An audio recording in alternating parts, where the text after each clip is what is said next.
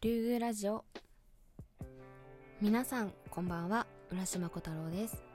このラジオは書店主になりたい多趣味人間浦島小太郎が趣味の話や自分の考えていることをお話しする番組です。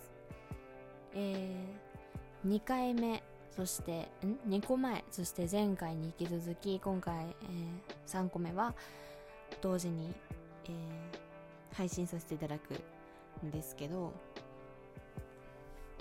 まあえっと、前回で葉月さんの企画が終わりじゃあその3回目はねお前は何を言うんだいっていう話なんですけど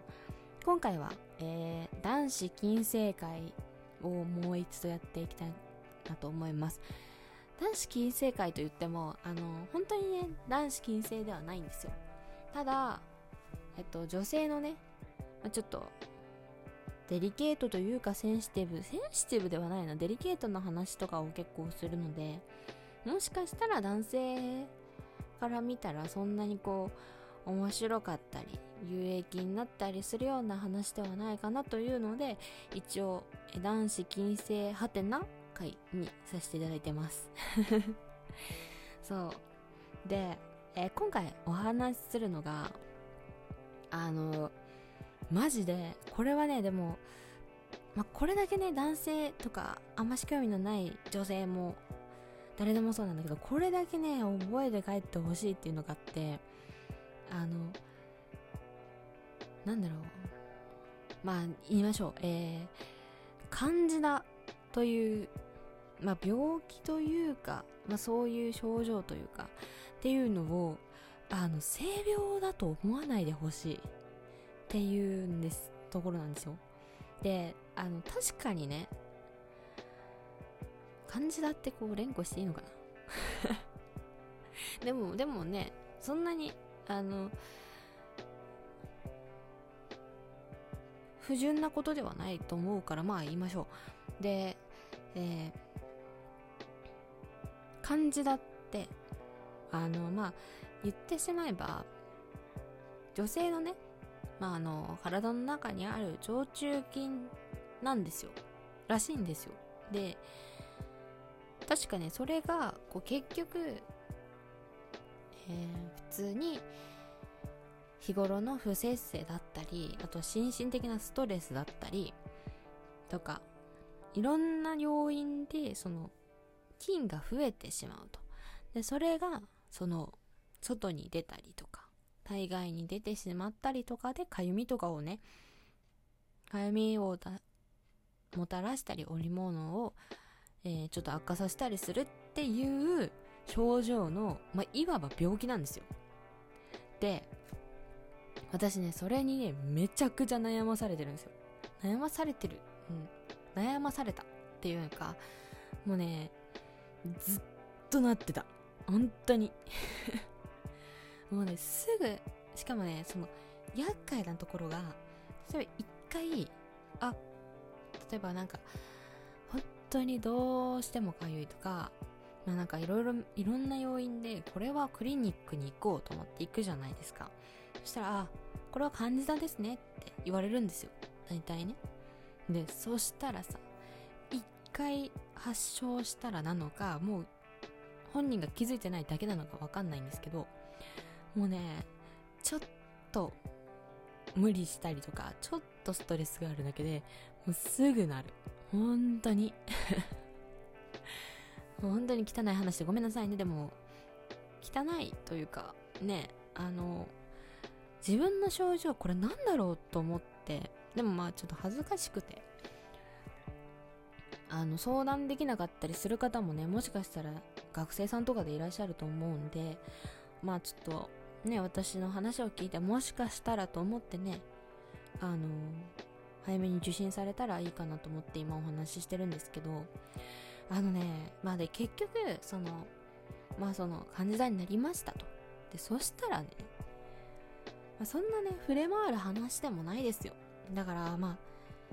いいっちゃいいんですけど、前、その時に付き合ってた、あ、恋人がいまして彼氏がね。その人にねあの話したんですよ。今ちょっとこういう風で悩んでるからみたいな。あんましこうなんだろう。ずっとこうテンションデートの時とかもテンション高くいられないと思うみたいな。話をねしたんですね。でそしたらさその人が言ったのが「えお前浮気してたの?」って言うの。待って何の話？っていう話じゃん。私はなんならマジでそういうことそういうことうんなんだろう。おかしいな。なんかね本当に浮気だって疑われたんですよ。で何の話と思って。で私も思い当たる節が何一つとしてないし。で自分がその病院に行ってた時にもそのカンジダが性病と思われる。っていうかまあ性病の定義にもよるんだと思うんですけどその性病で性病というか体を重ねないとうつらない病気っていうか発症しない病気だと思われてることがまず知らなくて。でよくよく聞いたらそういうことだろみたいな話になっていや違うよってなったんですけどやっぱりねなんかね女性でもねいるみたい。で例えばそのなったことない女性とかどうやってなるのかとかやっぱ分かんないから。でなんかまあネットとかで結構そういうのが有名な話として出てきてはいるからああこの人ってなるみたいなんですよ。ただね本当に違うの。確かにねそのまんまね感じだ思ってる女性と体を重ねた時にあの男性の方にもそのカンジダの菌がね、まあ、付着するというか移るって言ったらあれなんですけどそれで痒くなることはあるらしいんですよ。だそれでその例えば、まあ、重ねうんなんて言ったらいいのかな。まあそういうね性行為をしたらうつる病気うつる可能性がある病気というのが性性病の定義だとしたら間違ってはないんですけど